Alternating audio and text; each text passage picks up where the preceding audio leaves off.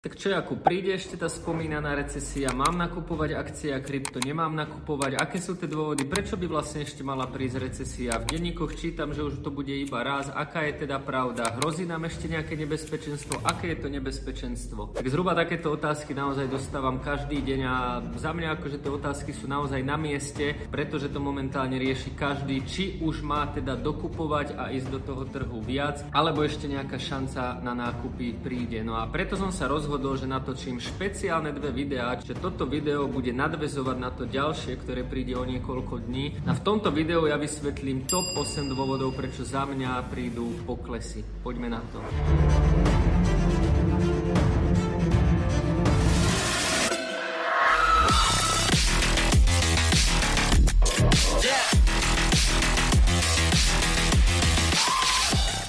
Ahojte, moje meno je Jakub Kráľovanský a zdravím pri ďalšom investičnom videu. Ako hovorím, tak táto téma bude dvojdielna. V tomto videu si povieme top 8 dôvodov, prečo si ja osobne myslím, že ešte príde recesia. Samozrejme, nikto nevieme kedy, nikto nevieme aká silná. Ak sa nechcete spoliehať na recesiu, robte tzv. dollar cost averaging, čiže dokupujte každý mesiac. Ak ste fanúšikom recesie a chcete nakupovať nižšie, tak týchto 8 dôvodov vás bude určite zaujímať. Poďme rovno na ne. Ešte predtým, ako začnem prvý dôvod, tak častokrát o tých dôvodoch naozaj hovorím aj na našom free Discorde, čiže ak na ňom ešte nie ste, dole v popise videa máte link alebo aj hore na cover foto, pridajte sa tam. Tam naozaj veľmi hodnotné príspevky práve takéhoto typu dávam v podstate úplne neustále. Na ten YouTube sa to jednoducho všetko nezmestí a preto ak chcete ísť do investovania hĺbšie, ale nechcete nič platiť, tak sa proste pridajte na náš Discord no a my poďme na prvý dôvod.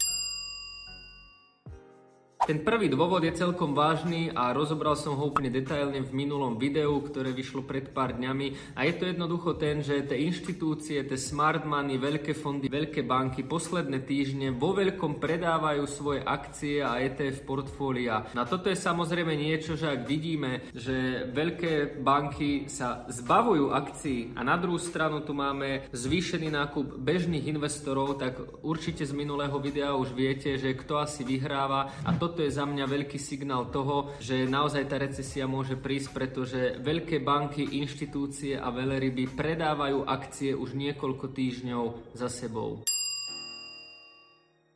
Druhá absolútne zaražajúca vec, ktorá sa už dlho nestala, je tá, že celé rasty na tom akciovom trhu, keď sa pozrieme na S&P 500, Nasdaq, ekonomiku, to prečo to vyzerá ako vyzerá, tak za všetok tento ošial, za všetky tieto rasty môžeme v podstate poďakovať siedmým spoločnosťam a to je za mňa absolútne choré a aj dlhodobo neudržateľné. S&P 500 sa volá S&P 500, pretože zgrupuje 500 najväčších amerických firiem. No a vy si teraz zoberte, že celý tento index ťaha hore len 7 najväčších firiem, ako sú práve Apple, Microsoft, Google, Nvidia, Tesla, Amazon a ďalšie. Čiže ak sa nad tým zamyslíme a pozrieme si napríklad napríklad rôzne iné akcie, ktoré v tom S&P 500 sú, tak im sa vôbec nedarí tak dobre, ako sa napríklad darí týmto technologickým gigantom. A toto je veľké riziko, ktoré som znova popísal vo svojom predošlom videu. Odporúčam vám ho pozrieť, pretože ako náhle sa prestane dariť týmto 7 firmám, tak myslím si, že to výrazne budeme cítiť práve aj na S&P 500, práve aj na Nasdaqu a v podstate na všetkých ostatných indexoch, pretože spoločnosti ako Apple, Microsoft či Google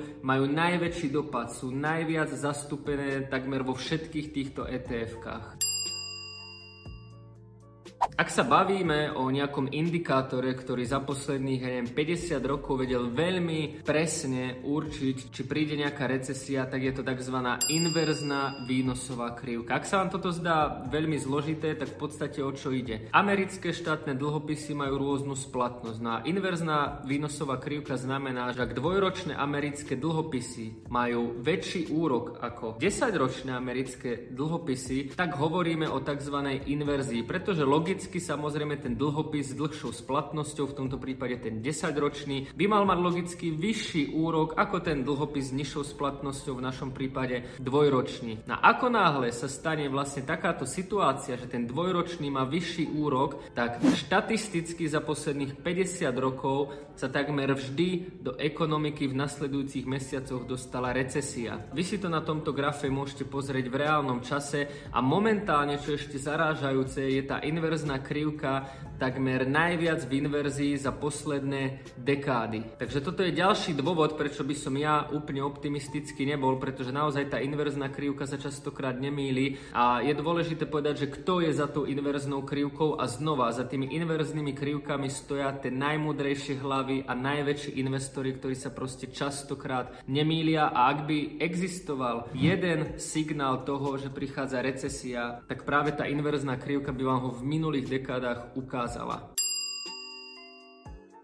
Ďalším zaujímavým faktorom, ktorý sa neustále skloňuje, ale častokrát sa nedopovie úplne dokonca, sú úrokové sadzby. Pretože na škole, aj na vysokej škole mňa učili, že ako náhle úrokové sadzby rastú, tak sa tej ekonomike nedarí a vlastne môže nejako spomaliť. No a keď úrokové sadzby klesajú, tak by sa im malo dariť. No a momentálne máme situáciu, kedy Fed má úrokové sadzby cez 5%, infláciu máme okolo 3%, no a začína panovať ako keby také vedomie, že super, tá ekonomika to prežila, všetko je dobré, no ako náhle začnú úrokové sadzby klesať, tak proste nie je dôvod na to, aby prišli nejaké poklesy, pretože však úrokové sadzby klesajú, to znamená, že sa menová politika uvoľní, to znamená viac peňazí v obehu a to znamená rast. Logicky to dáva zmysel, ale poďme sa pozrieť na to, čo hovorí štatistika, čo hovoria čísla a čo hovoria napríklad posledné tri krízy. Aktuálne vidíte graf, kde vidíte graf S&P 500, to znamená najväčší index na svete a oranžovou krivkou vidíte, ako sa v tom čase vyvíjali úrokové sadzby od Fedu. A tu si vieme všimnúť na posledných troch najväčších krízach za 20 rokov jeden spoločný signál. Index S&P 500, rovnako ako celá ekonomika Spojených štátov amerických ako najväčšie ekonomiky sveta, začali klesať až v momente,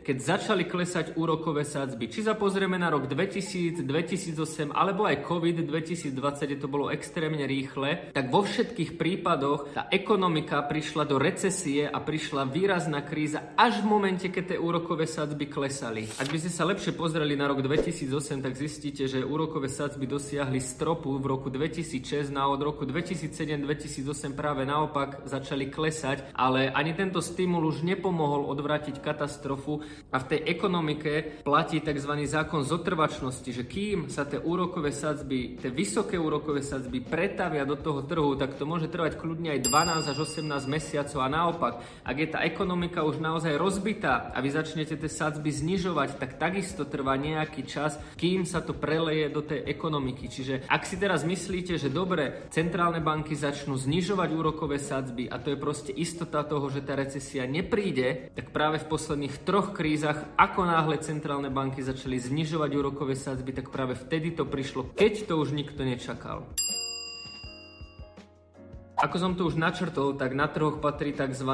zákon zotrvačnosti, tak ho nazývam ja, ale vo všeobecnosti to platí, že ako náhle prídu na trh nejaké opatrenia, tak trvá niekoľko týždňov až mesiacov, kým sa tie opatrenia prejavia do trhu. No a krásnym príkladom je napríklad recesia, inverzná krivka, úrokové sadzby, pretože keď sa pozriete znova na posledné dekády, tak vo všeobecnosti, ako náhle prišla inverzia na výnosovej krivke, tak trvalo 12 až 18 mesiacov, kým sa dostavila recesia recesia v priemere.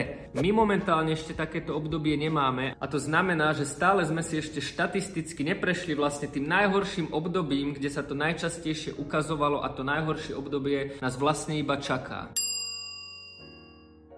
Ďalším veľmi negatívnym faktorom je to, že likvidita ide z trhu von. V úvodzovkách povedané, vy sa teraz pozeráte na obrázok, kde vidíte likviditu na trhu a vidíte tam graf S&P alebo Nasdaqu.